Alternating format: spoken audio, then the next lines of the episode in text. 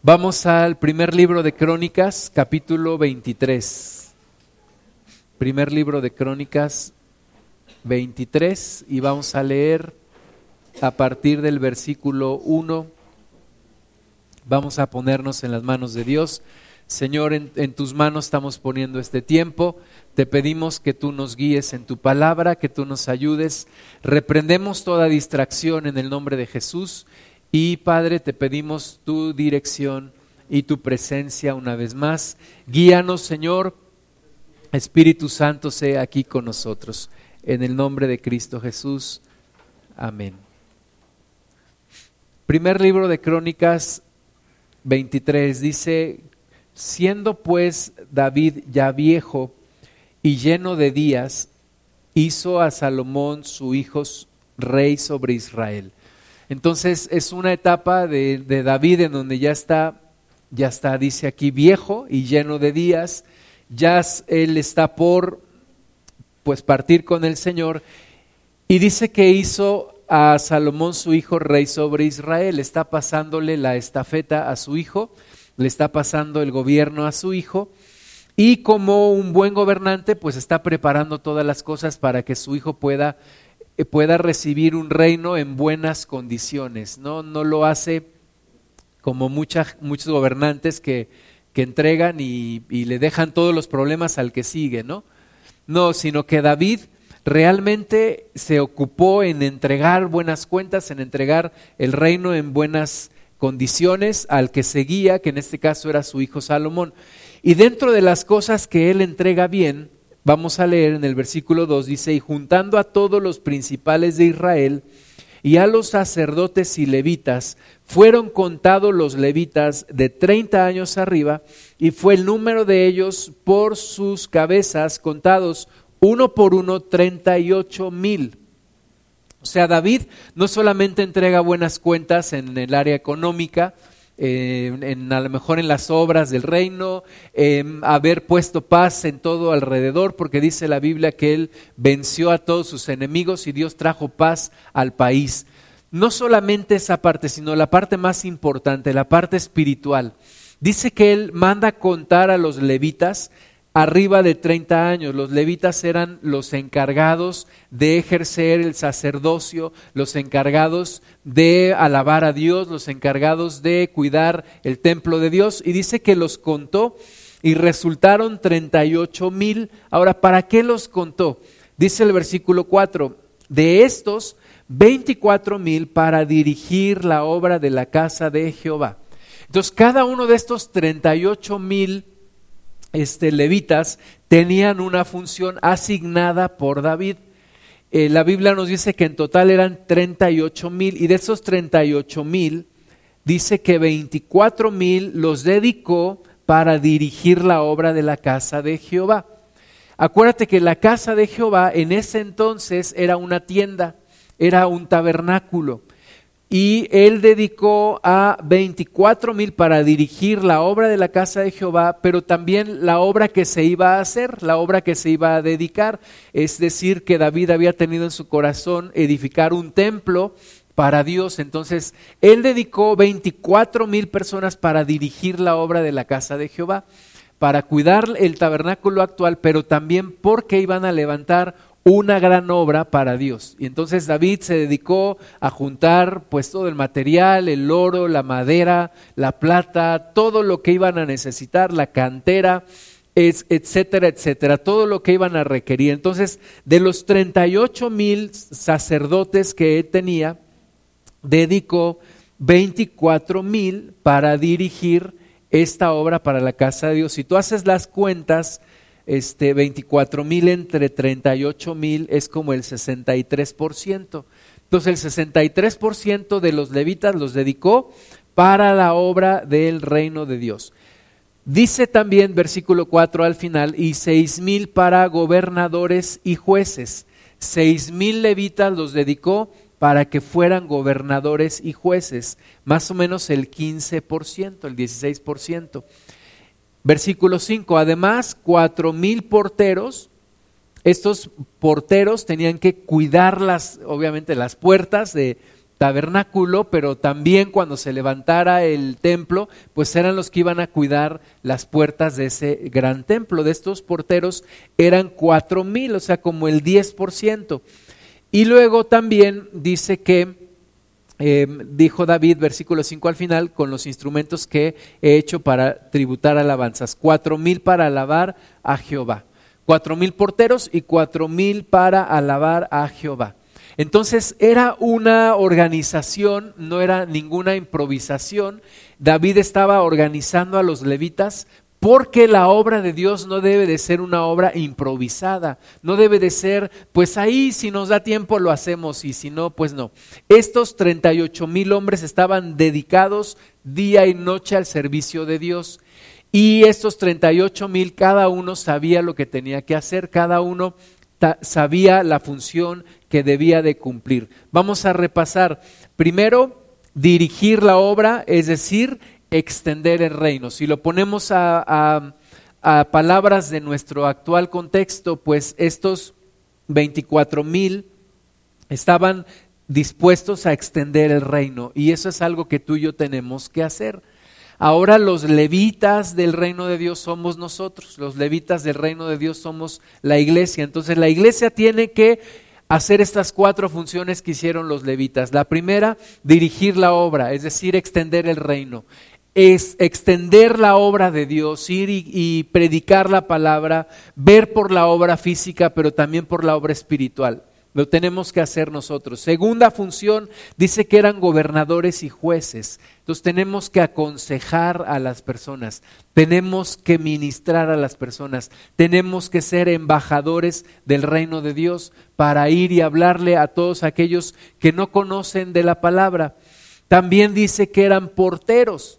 Este no quiere decir que vas a ir a porterear en el partido de fútbol. No, tienes que cuidar la iglesia Tienes que cuidar la obra de Dios. Los porteros son los que estaban ahí permitiendo la entrada o la salida, es decir, cuidando los lugares de seguridad. Entonces, dentro de nosotros tenemos que haber también personas que cuiden a la iglesia, la parte física, pero también la parte espiritual, que lleven la carga de la iglesia, que sobre sus hombros lleven la carga de la iglesia y personas encargadas de alabar a Jehová y eso es algo que también tú y yo tenemos que hacer. Si te das cuenta, todo esto lo hacían 38 mil personas. ¿Tú has visto alguna vez 38 mil personas haciendo la obra de Dios? 38 mil personas organizadas perfectamente bien. Cada uno sabía lo que tenía que hacer. No había pretextos, no, pues que ahora no puedo, que ahora ve tú, que ahora mejor ve tú y yo otro día. Ahora no me nace, ahora no tengo ganas, ahora yo le tengo que dar a Dios algo que me nazca y pues si no me nace no se lo puedo dar. No, estos 38 mil, eh, si así llovía, truena o relampaguea, ellos tenían que ir a cumplir su obra. 38 mil personas bien organizadas. Y esto lo hace David en una edad donde dice que ya era viejo y lleno de días. Entonces, toda su experiencia y todo lo que él sabía y todo lo que él había vivido le permiten llegar a este punto en donde dice, la obra de Dios se tiene que hacer. La obra de Dios es importante. La obra de Dios tiene que hacerse por personas que amen a Dios no podemos contratar gente, ¿verdad? No dice aquí que pusieron a los, a los pueblos que habían conquistado para que hicieran esta obra. No dice que contrataron esclavos o mercaderes o personas que lo hicieran. Dice que era gente dedicada para el Señor. Y nosotros, hermanas y hermanos, tenemos que llevar la carga del servicio de Dios. Tenemos que sentir el llamado por realizar esta tarea. Cada quien tiene una responsabilidad. Cada uno de nosotros tiene una responsabilidad en el reino de Dios. Imagínate estos 38 mil, cada uno sabía lo que tenía que hacer y lo hacía de manera responsable. Vamos al libro de Éxodo capítulo 19, porque muchas veces tenemos la idea de que la obra de Dios solamente la tiene que hacer una persona. Seguimos con la idea religiosa de que hay un sacerdote y que todos los demás somos laicos y entonces ese sacerdote es el que tiene que hacer la obra de Dios. Pero es mentira. La Biblia dice que ahora todos nosotros somos sacerdotes.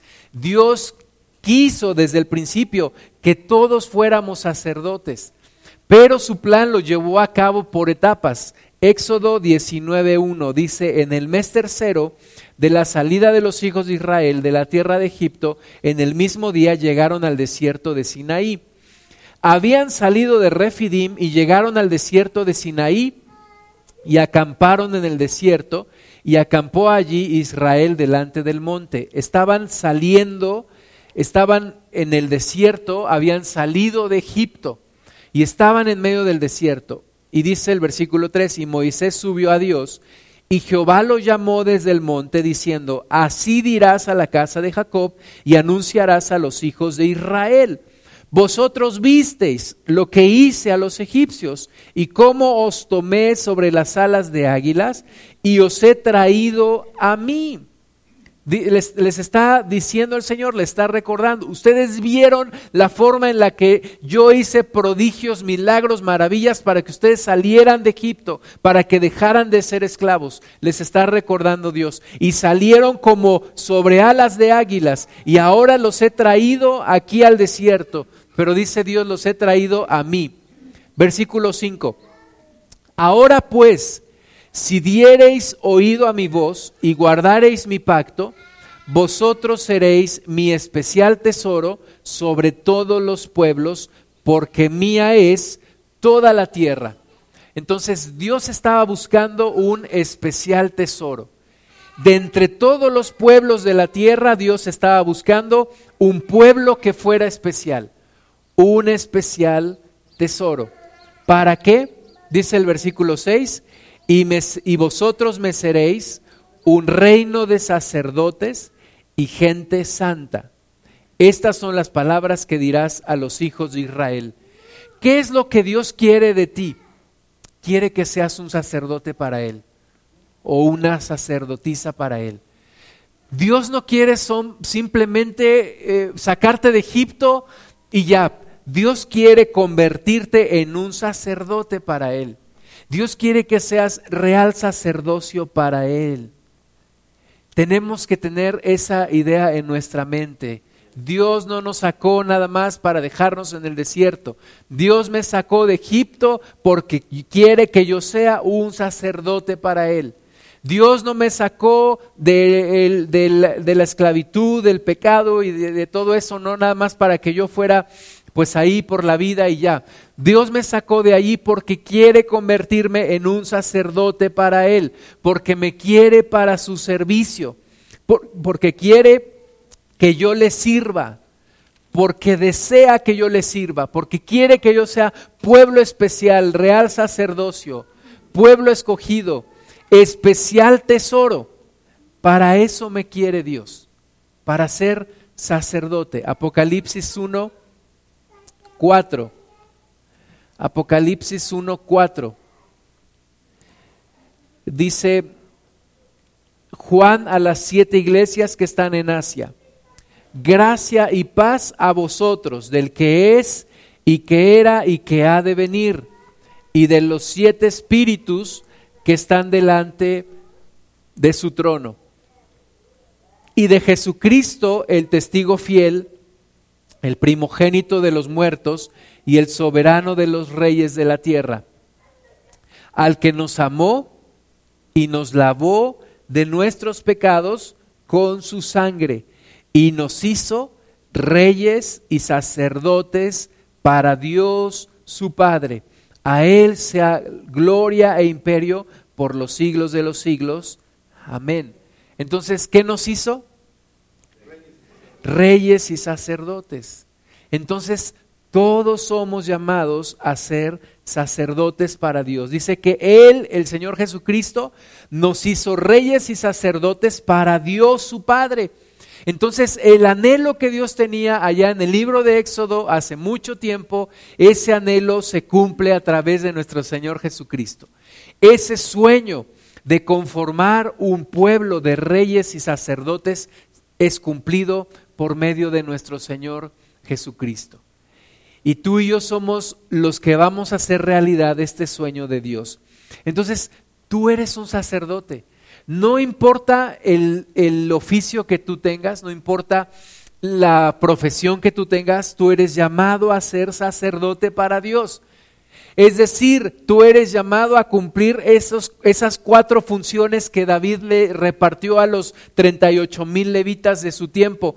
Dirigir la obra de Dios, extender el reino de Dios, ser gobernadores y jueces, aconsejar al pueblo, ser embajadores del reino de Dios, ser portero de la casa de Dios, es decir, cuidar la iglesia, llevar la carga de la iglesia y alabar a Jehová, estar ministrando continuamente alabanzas para Dios. Entonces, tú y yo somos llamados a cumplir esta obra que Dios nos está llamando a hacer.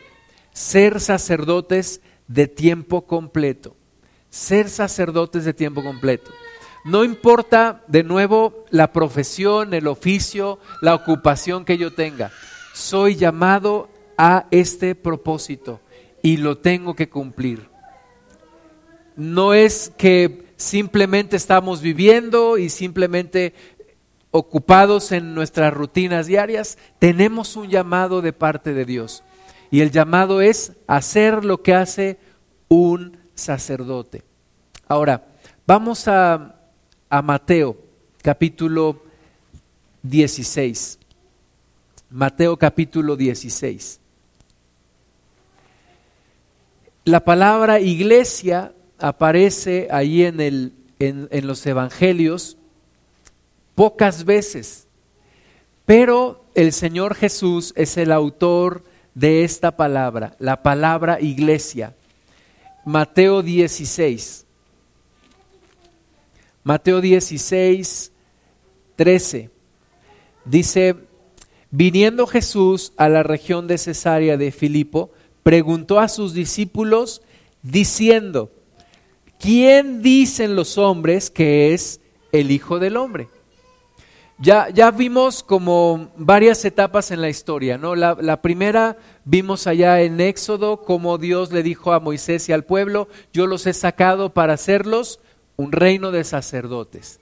Lo vemos en el Apocalipsis, al final de los tiempos, dice la palabra ahí, que Él nos redimió para ser reyes y sacerdotes para Dios.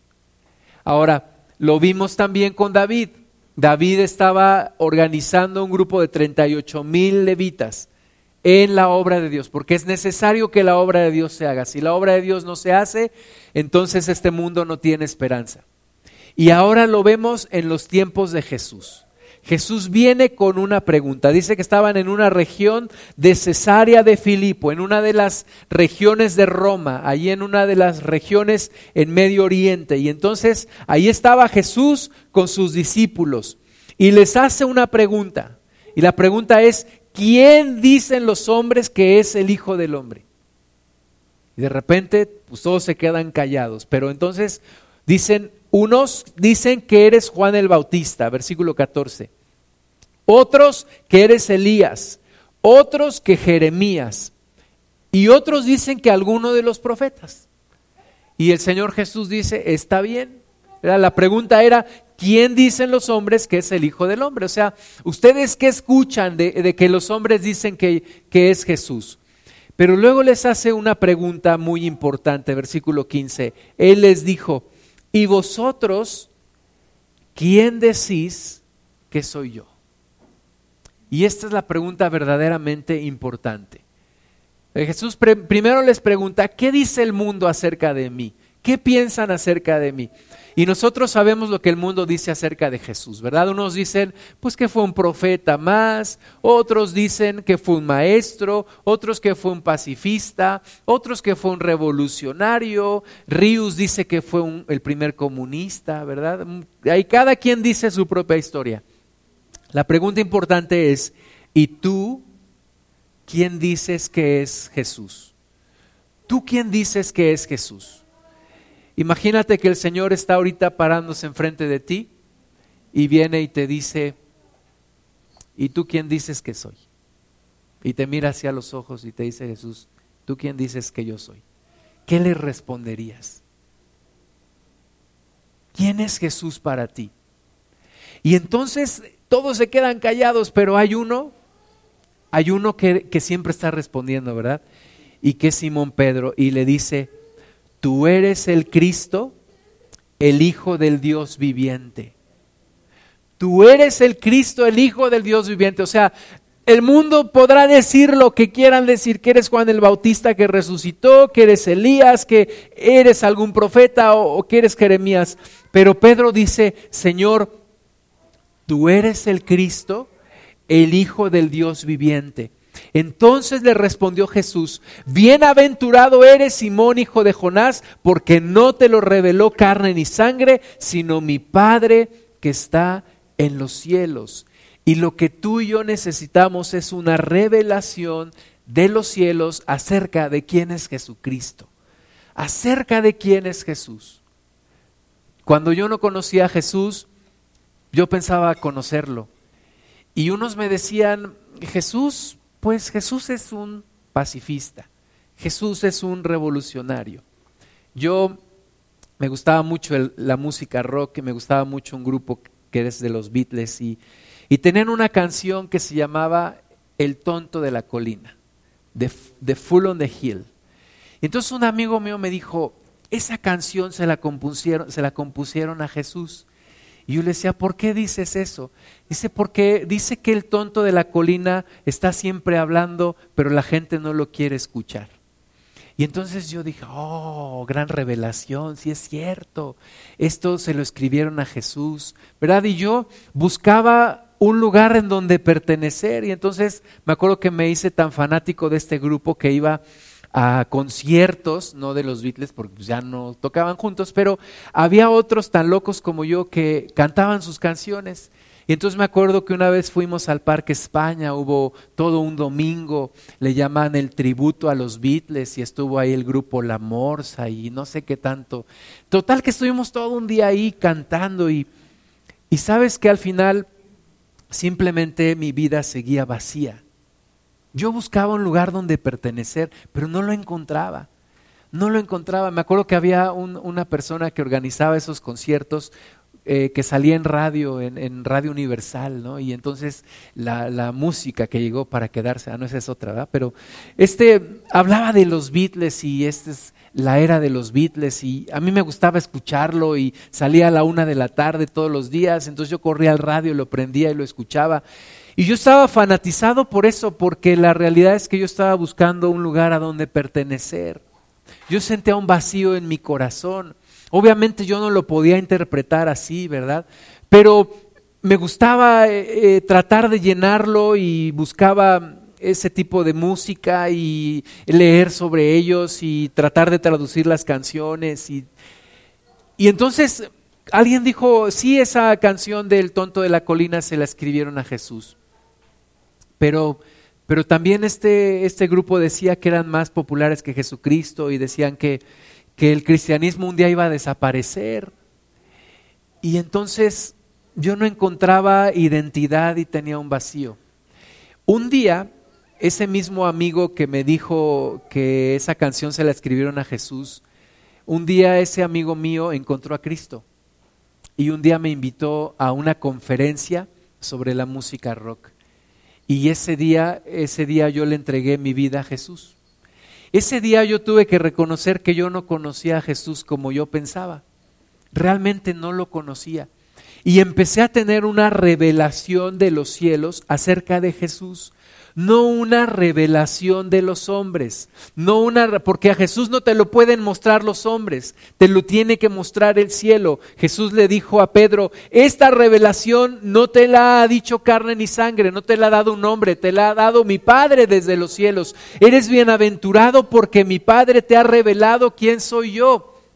Entonces, tú y yo necesitamos una revelación de, parte de Dios una revelación de los cielos acerca de quién es Jesucristo. Y entonces, versículo 18 dice, yo también te digo que tú eres Pedro, y sobre esta roca edificaré mi iglesia. eh, la gente dice que la iglesia está edificada sobre Pedro y dicen que fue el primer papa. No es cierto. Jesús le está diciendo a Pedro, bienaventurado eres, ¿verdad? Simón, hijo de Jonás, porque esto no te lo reveló carne ni sangre, sino mi Padre que está en los cielos. Y le dice, y de verdad te digo que tú eres Pedro, y sobre esta roca edificaré mi iglesia. Jesús está diciendo que la iglesia está edificada sobre él. Y la iglesia no es un, una institución o un edificio a donde vamos. Iglesia viene de, de una palabra de dos palabras más bien en griego que significa una convocación o un, un llamado hacia afuera. ¿Un llamado hacia afuera de dónde? Un llamado hacia afuera de este mundo. Un llamado hacia pertenecer a un lugar que ya no es de este mundo. Iglesia quiere decir ser llamado a salir de las tinieblas de este mundo. Cuando yo acepté a Cristo en mi corazón y entendí, entendí que ahora soy parte de la iglesia, porque mi amigo, mi amigo que nos gustaba los dos la misma música y que él conoció a Cristo y que luego también me invitó a conocer a Cristo, un día me dijo, tienes que pertenecer al cuerpo de Cristo. Yo nunca había escuchado cosa tan más rara. Yo le dije, ¿cómo voy a pertenecer al cuerpo de Cristo? Si el cuerpo de Cristo ya no está en la tierra, el cuerpo de Cristo resucitó, eso es lo que yo sé, que, que el cuerpo de Cristo no fue hallado en la tumba porque resucitó. Y él me explicó y me dijo, el cuerpo de Cristo es la iglesia. Y yo dije, eso, eso me interesa, porque yo estoy buscando desde hace mucho tiempo pertenecer a un lugar, pertenecer a alguien, pertenecer a un grupo ser aceptado, ser amado y amar a otras personas. Yo estoy buscando un lugar porque ando como perrito sin dueño, no sé a dónde ir. Necesito pertenecer a un lugar y mi amigo me explicó, tú lo que necesitas es pertenecer al cuerpo de Cristo, o sea, la iglesia.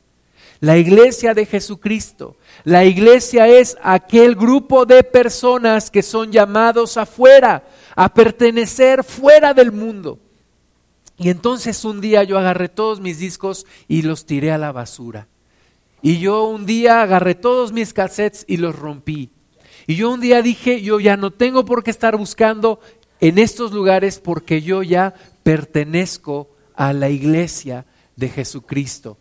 Y hermanas y hermanos, la iglesia de Jesucristo se sostiene con personas que han tenido una revelación de Dios. Tú y yo que hemos tenido una revelación de Jesucristo, somos los que sostenemos a la iglesia. Somos los encargados de extender el reino. Somos los encargados de predicar el Evangelio. Somos los encargados de hacer que esto no se caiga, sino al contrario, siga adelante. ¿Quiénes son parte de la iglesia? Los que han recibido una revelación de Jesucristo. Es decir, tú y yo. Tú y yo ahora somos esos sacerdotes que deben de cargar, que deben de sostener la obra de Dios. Y qué bendición y qué privilegio ser parte de la iglesia. Jesús preguntó, ¿quién soy yo? ¿Quién dices tú que soy yo? Y yo te hago una pregunta, ¿qué es para ti la iglesia? ¿Qué es la iglesia? Cuando yo era niño, pues me decían, vamos a la iglesia. Y pues la iglesia era, para mí era un lugar, ¿no? Un templo ahí donde había que ir. Pero eso no es la iglesia, ahora entiendo que eso no es la iglesia. Después en, mis clases de historia, ¿no? Me, me enseñaron que hubo un tiempo en que en México la iglesia poseía gran parte del territorio nacional. Y ellos eran los que daban educación y ellos eran aún los que registraban a los bebés cuando nacían. Entonces me dijeron que eh, Benito Juárez hizo una, toda una, iniciativa para quitarle poder a la iglesia y para crear un gobierno laico. Y entonces yo entendí que la iglesia era como una institución, con reglamentos y con estatutos. Pero luego veo personas que piensan que la iglesia es como un club social para ser amigos cristianos. para juntarse un día a la semana. Y veo que otras personas piensan que la iglesia es un lugar a donde pueden ir para no ser castigados por Dios. Y otros piensan que la iglesia es un lugar para ir cada ocho días y calmar un poquito la conciencia de lo que hiciste mal durante la semana. Pero yo te pregunto a ti, para ti, ¿qué es la iglesia? ¿Qué es la iglesia para ti? Porque para algunos es como, como algo adicional en sus vidas, como una pequeña parte de sus vidas. Pero yo creo que la iglesia no puede ser como una pequeña parte de tu vida. Más bien tú eres una parte de la iglesia. Tú ahora conformas la iglesia de Cristo. Eres parte de algo más grande, eres parte de un llamado más grande, eres parte de una misión más grande.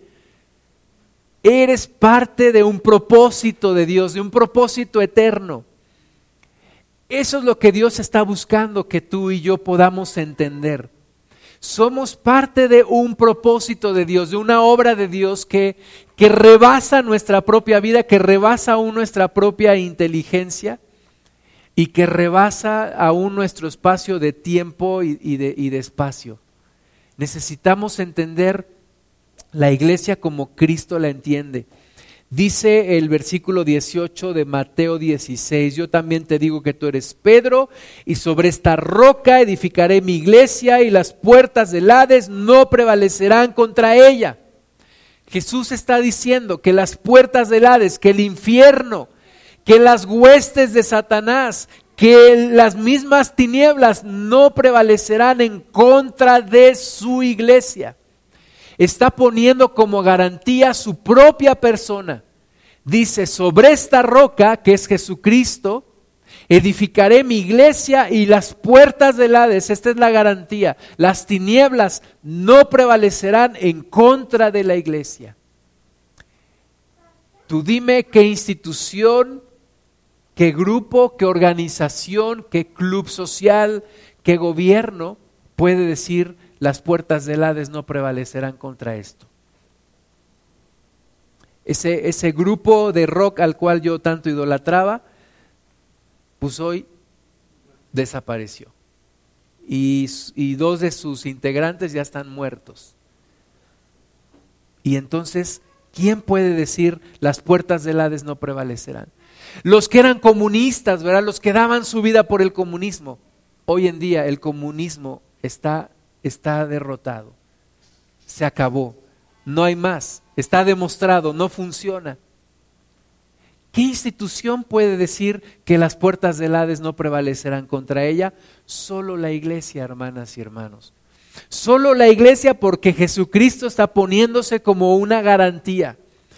El cuerpo está pegado a la cabeza. La Biblia dice que Jesucristo es la cabeza de la iglesia. Jesús no se despega de su cuerpo. Jesús está con su cuerpo, Jesús está con su iglesia. La garantía es esa, este, esta obra va a prevalecer porque Cristo está con nosotros. El día que Cristo no esté con nosotros, dejamos de ser parte de la iglesia. El día que nos despegamos de nuestra cabeza, dejamos de ser parte de la iglesia. Seremos cualquier cosa, una religión, un grupo, lo que sea. Pero el día que nos despegamos de Jesús, dejamos de ser la iglesia de Cristo. Así que tú y yo somos llamados a un propósito más grande. Y yo quisiera dejarte en tu corazón el que le des la importancia, la importancia que tiene el ser parte de la iglesia. Si tú y yo no sustentamos esta obra, esta obra se caerá. ¿Verdad? Dejaremos de ser parte de la obra de Dios y esta obra se caerá. Si tú y yo no le damos la importancia a la iglesia de Jesucristo, nadie más lo hará. Nadie más lo hará, o sea, nadie va a venir y decir, oigan, necesitan ayuda para sustentar la iglesia de Jesús. Un ateo no va a venir y decir, oigan, necesitan que les apoye con algo. Un comunista no va a venir y va a decir, oigan, este, necesitan apoyo para difundir el Evangelio. ¿Quiénes son los que se encargan de hacer que la obra crezca? Los mismos discípulos, la misma iglesia. O sea, Tú y yo.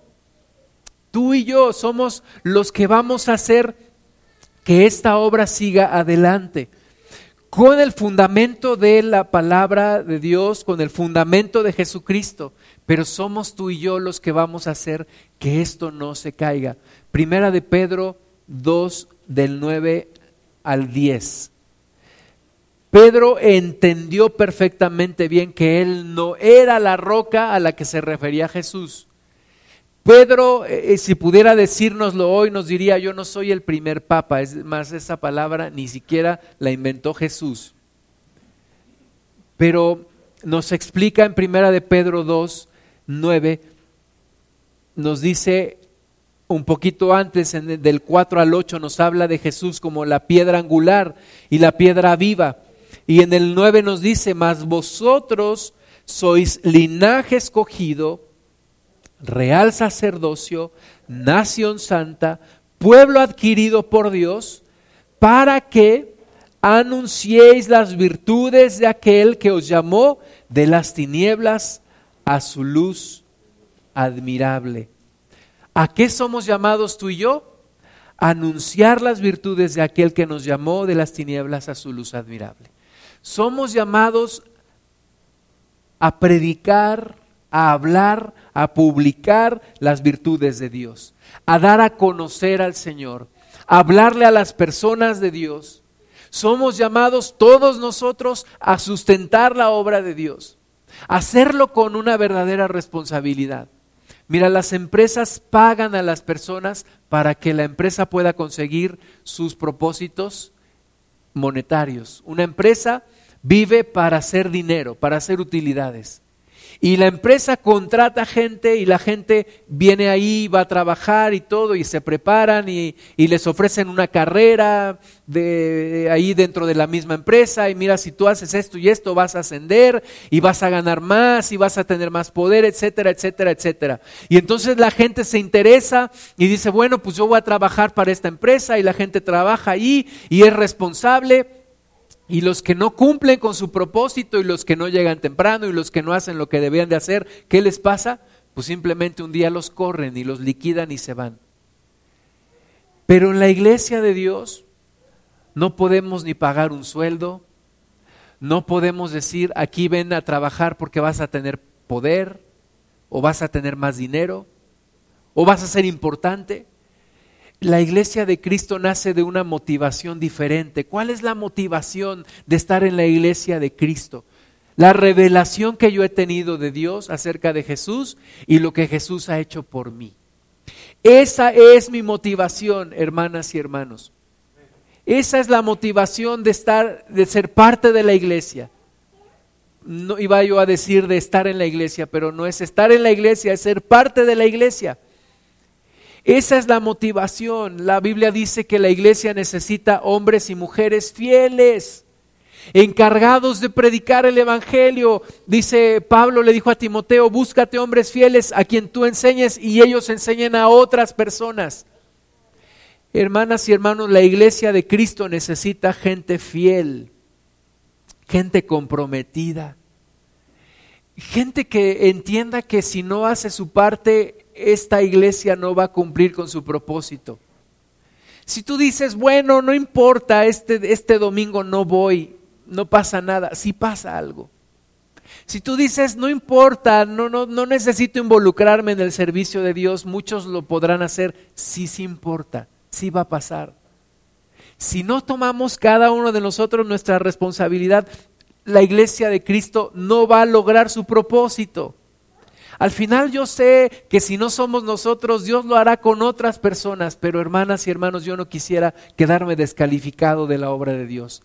Yo no quisiera que Dios me dijera, mira, como no tuviste el interés, ni te comprometiste, ni lo viste como algo importante, ¿sabes qué? Yo me busqué a otras personas que sí lo, que sí lo hicieran, que sí tuvieran el tiempo, que sí tuvieran la dedicación.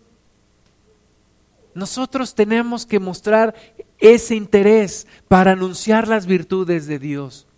Y entonces decir, ¿sabes qué? Pues yo puedo hacer esto, yo puedo contribuir de esta forma, yo puedo apoyar de esta otra forma a la iglesia de Cristo.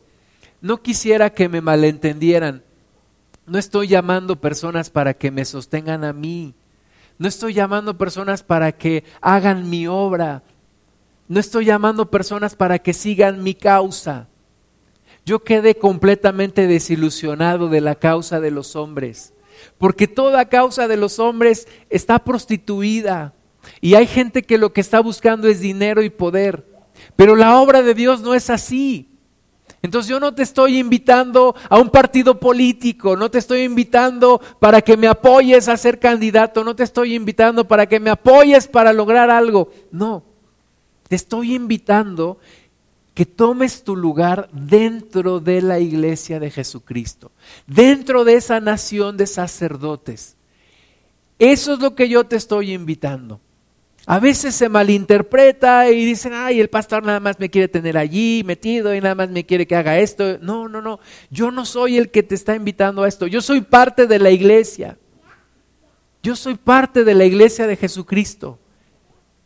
Yo no estoy eh, por una causa propia, hermanas y hermanos. Esta causa no es mi causa, pero la he hecho mi causa. Es la causa de Jesús, pero yo la he abrazado como mi propia causa.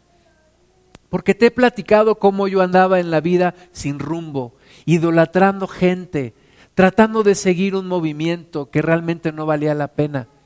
Y cuando yo encontré la causa de Jesús, yo dije, esto sí que vale la pena vivir por ello y morir por ello. Y entonces a lo que yo te invito es a comprometerte con la obra de Dios, comprometerte con el servicio a Dios comprometerte con predicar el Evangelio. No sabes cuánto gusto me dio ayer estar ahí en el parque de aquí abajo y ver a los muchachos hacer la obra y predicar a Jesús y poder repartir algunos folletos. Yo tuve ese sueño hace más de 25 años, hermanas y hermanos. Yo estuve en un congreso en donde llegaron unos jóvenes y empezaron a, a poner una obra y dijeron, nosotros llevamos esta obra a muchos países en el mundo, en las calles, en los parques. Así estamos. Y yo dije, un día yo quisiera que pudiéramos llevar una obra a un lugar público y predicar el Evangelio. ¿Por qué, mis amados hermanos? Porque esa es mi causa. ¿Por qué es mi causa? Porque Cristo me rescató a mí. Nadie más me rescató del fracaso, nadie más me rescató del infierno. Jesucristo lo hizo. Ahora mi causa es Jesucristo. Ahora me gusta juntarme con hombres y mujeres que su causa también es Jesús, no un partido político, no una obra social, no, Jesucristo. Eso es la iglesia y eso es a lo que yo te estoy invitando. Por eso me ocupa venir temprano. Por eso me ocupa estar al pendiente entre semana, por eso me ocupa mandar algún mensaje a algún hermano, hablarle por teléfono a algún otro. Por eso lo hago. No porque yo tenga nada que hacer, no.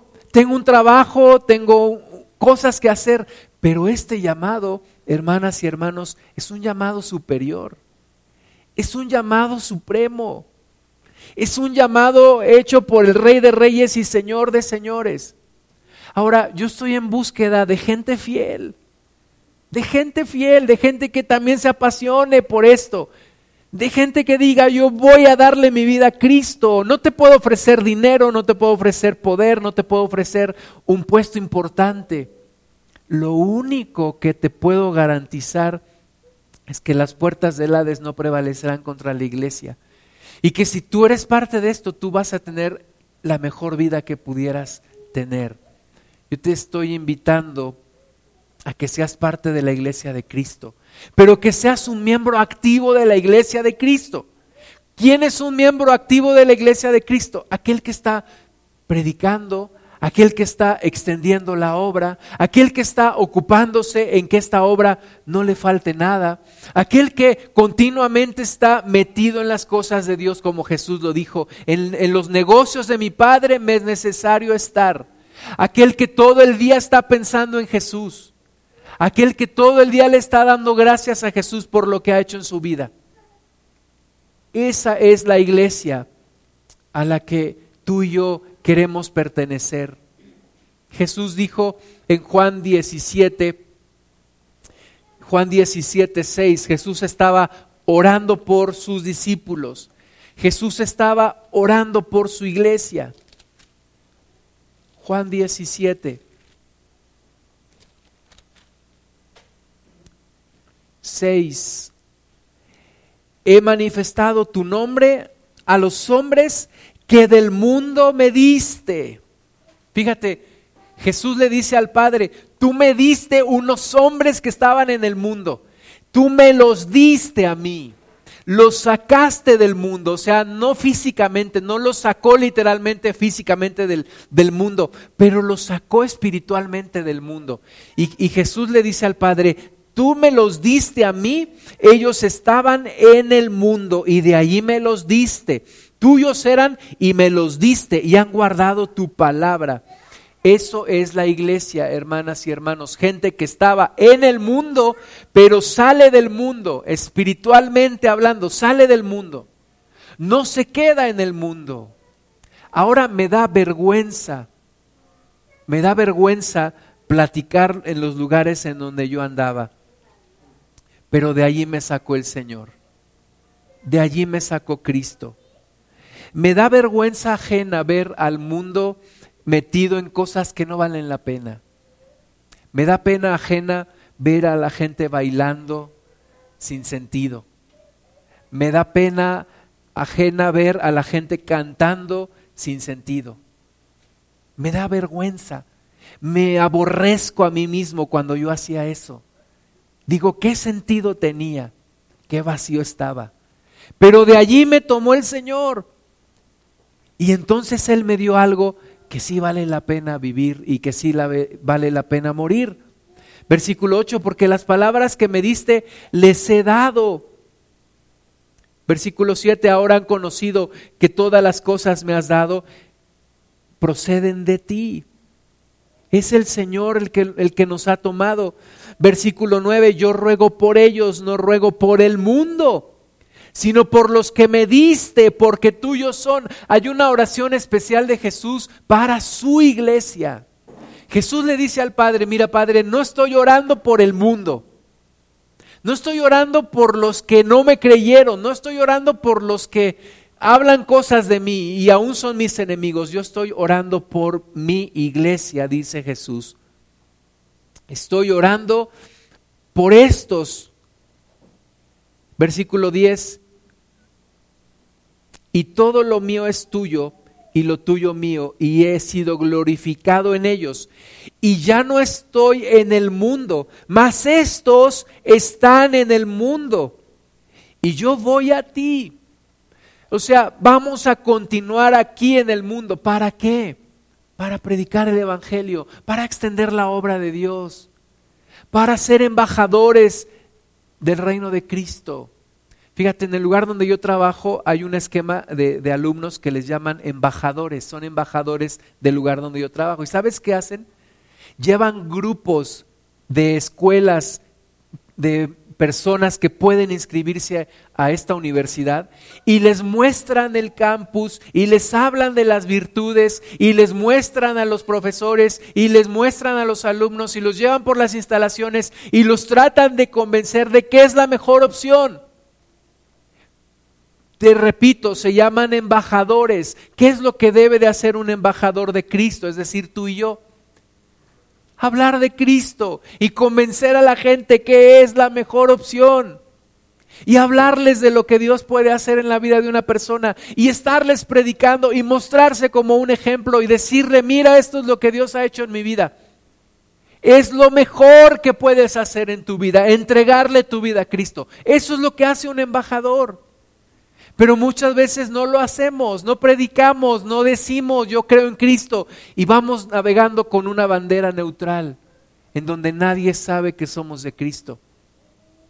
Pero somos embajadores. Jesús dijo, van a seguir en el mundo Padre Santo, a los que me has dado, guárdalos en tu nombre para que sean uno, así como nosotros. Cuando estaba con ellos en el mundo, yo los guardaba en tu nombre. A los que me diste, yo los guardé y ninguno de ellos se perdió, sino el hijo de perdición para que la escritura se cumpliese. Pero ahora voy a ti y hablo esto en el mundo para que tengan mi gozo cumplido en sí mismos.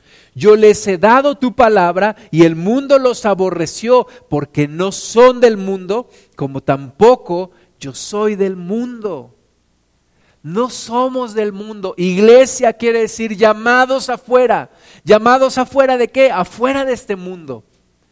Vivo en este mundo, pero no sigo la corriente de este mundo.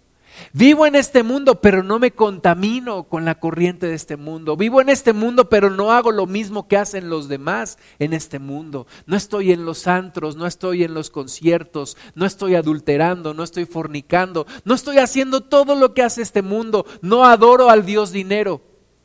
Estoy en este mundo, pero no sigo este mundo. Versículo 15, no ruego que los quites del mundo, sino que los guardes del mal. No son del mundo como tampoco yo soy del mundo. Eso es la iglesia. Eso es la iglesia. En la antigüedad un sacerdote vestía unos, unas vestimentas tan extrañas, ¿verdad?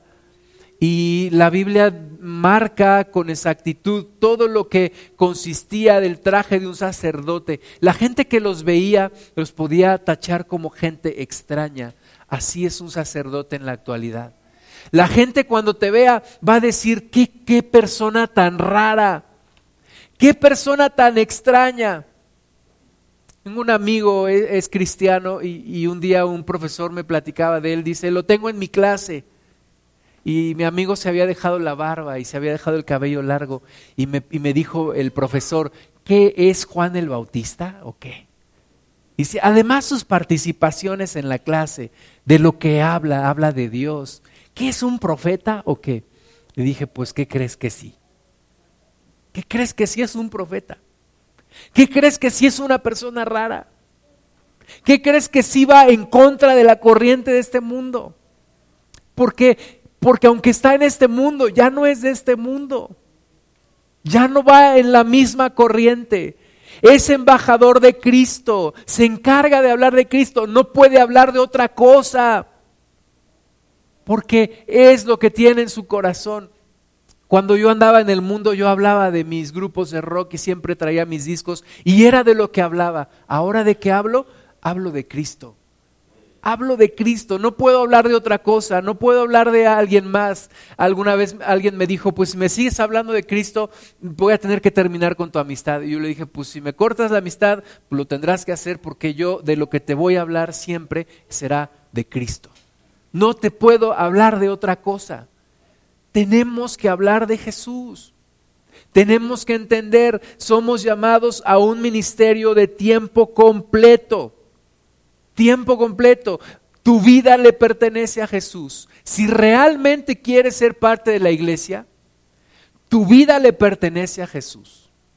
Dice la palabra de Dios que en aquel tiempo habrá mucha gente sorprendida. Y algunos le dirán, Señor, en tu nombre echamos fuera demonios y en tu nombre hicimos milagros y prodigios. Y Jesús les dirá, apártense de mí, malditos al fuego eterno hacedores de maldad. ¿Qué es lo que te quiero decir? Algunos creen que son parte de la iglesia y no lo son realmente. Algunos le han dado un poquito de sus vidas a Jesús y no le has dado toda tu vida.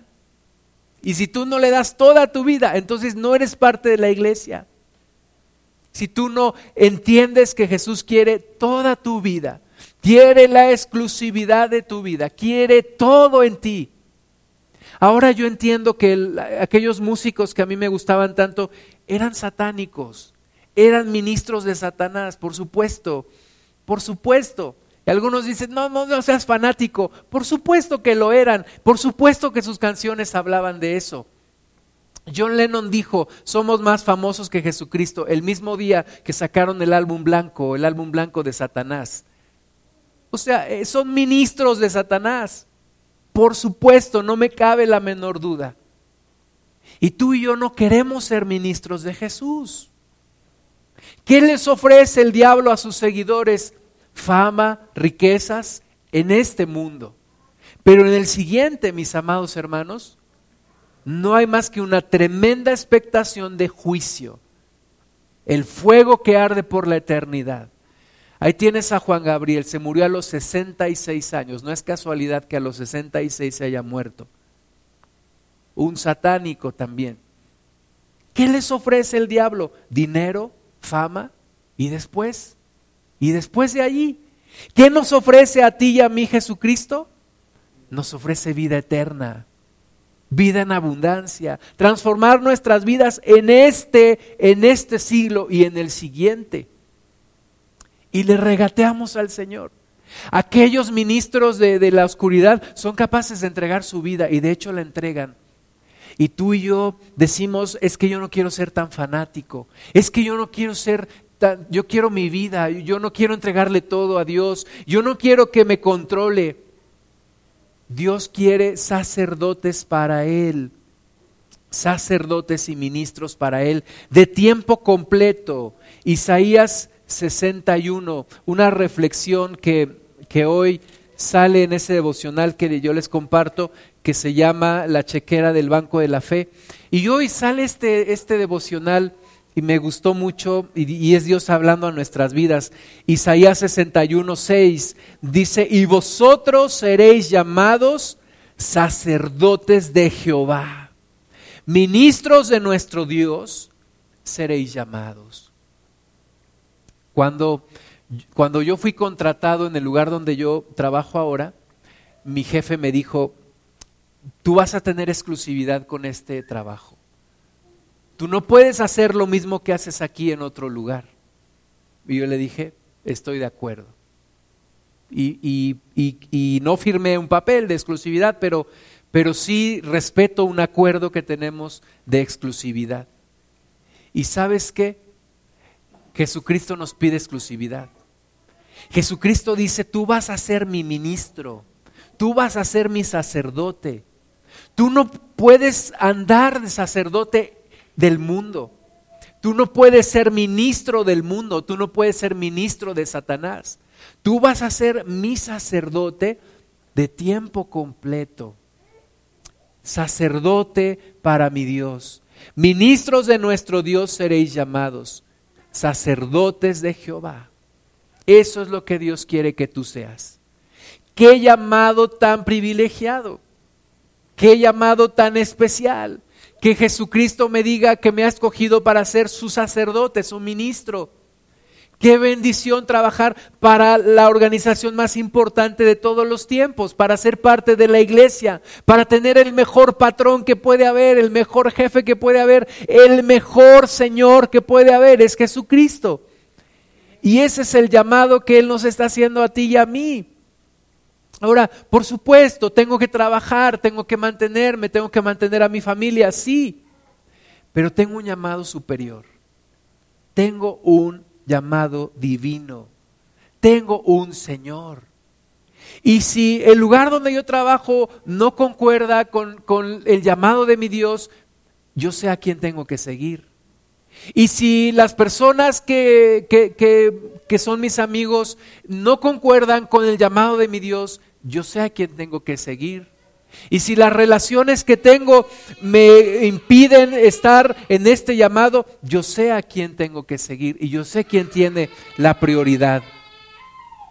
Versículo 5 dice, y extranjeros apacentarán vuestras ovejas, y los extraños serán vuestros labradores y vuestros viñadores.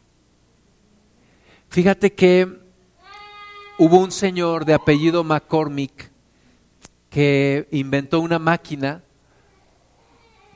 que fue considerada como el primer tractor. Y ¿sabes cuál era su propósito hace dos siglos? Su propósito era tener más tiempo para buscar a Dios. Y entonces buscó automatizar procesos para la cosecha y para la siembra. ¿Por qué? Porque querían tener más tiempo para pasar con Dios.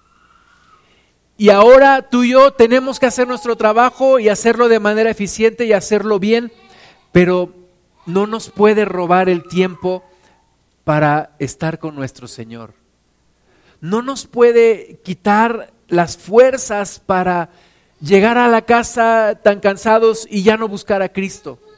O para decir estoy tan cansado que el domingo no puedo ir a la congregación, quiero descansar. O estar tan, tan cansados para decir no puedo estar el sábado, necesito descansar. Necesitamos entender el llamado. Tenemos un llamado por encima de nuestro trabajo secular. Queremos ser parte de la iglesia. Yo quiero ser parte de la iglesia.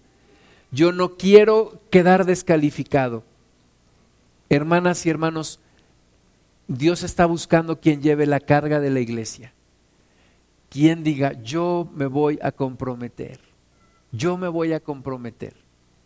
No importa las circunstancias, no es un compromiso por unos días, no es un compromiso emocional, no, es algo que yo voy a hacer. Voy a llevar la carga de la iglesia. Voy a ser embajador de Cristo en el mundo. Voy a hablar de Jesucristo. Voy a alabar a Dios. Marcos Vidal tiene un canto que dice, mientras viva yo, las piedras no hablarán, diciendo, yo te voy a alabar mientras viva. Mientras viva, siempre te voy a alabar, siempre voy a estar bendiciendo tu nombre, siempre voy a estar publicando las maravillas de mi Dios. No importa en dónde esté, allí voy a predicar tu palabra. Voy a apoyar una iglesia local. Voy a apoyar un ministerio, voy a examinar mis dones y talentos para ver qué puedo hacer para la iglesia. No se trata de que yo te diga, tú tienes que hacer esto, no, es tú de tu propia voluntad decir, mira, yo tengo esto, yo quiero apoyar con esto en la iglesia, para la iglesia de Jesús.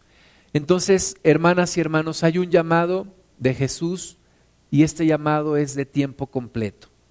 De nuevo, no vas a dejar tu trabajo, pero vas a honrar el llamado de Dios en donde quiera que estés, en donde quiera que estés, y vas a ver por la iglesia, vas a mirar por la iglesia vas a ver por la congregación, vas a aportar tus talentos y tus dones para la congregación, para el llamado, no para una persona, no para un hombre, para Jesucristo. Entonces yo te voy a pedir que, que te pongas de pie y que cierres tus ojos y que si tú quieres responder a este llamado, hagamos una oración al Señor.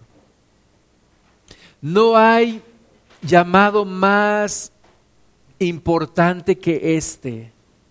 No hay causa más importante que esta de seguir a Cristo. No hay ningún proyecto, ningún programa, nada más importante que esto. Es el llamado de Jesús. Es el llamado a pertenecer a la iglesia. No se equivocó el Señor cuando te miró a ti y cuando te está llamando a ti. No se está equivocando. Es para este tiempo, es para este momento, es para esta etapa en la historia. Tú que estás vacío, tú que estás vacía, tú que no encuentras nada que te llene, tú que has estado en el mundo y, has visto cómo tus problemas se han multiplicado. El llamado es para ti. El llamado es para ti. A pertenecer a algo que verdaderamente, verdaderamente vale la pena.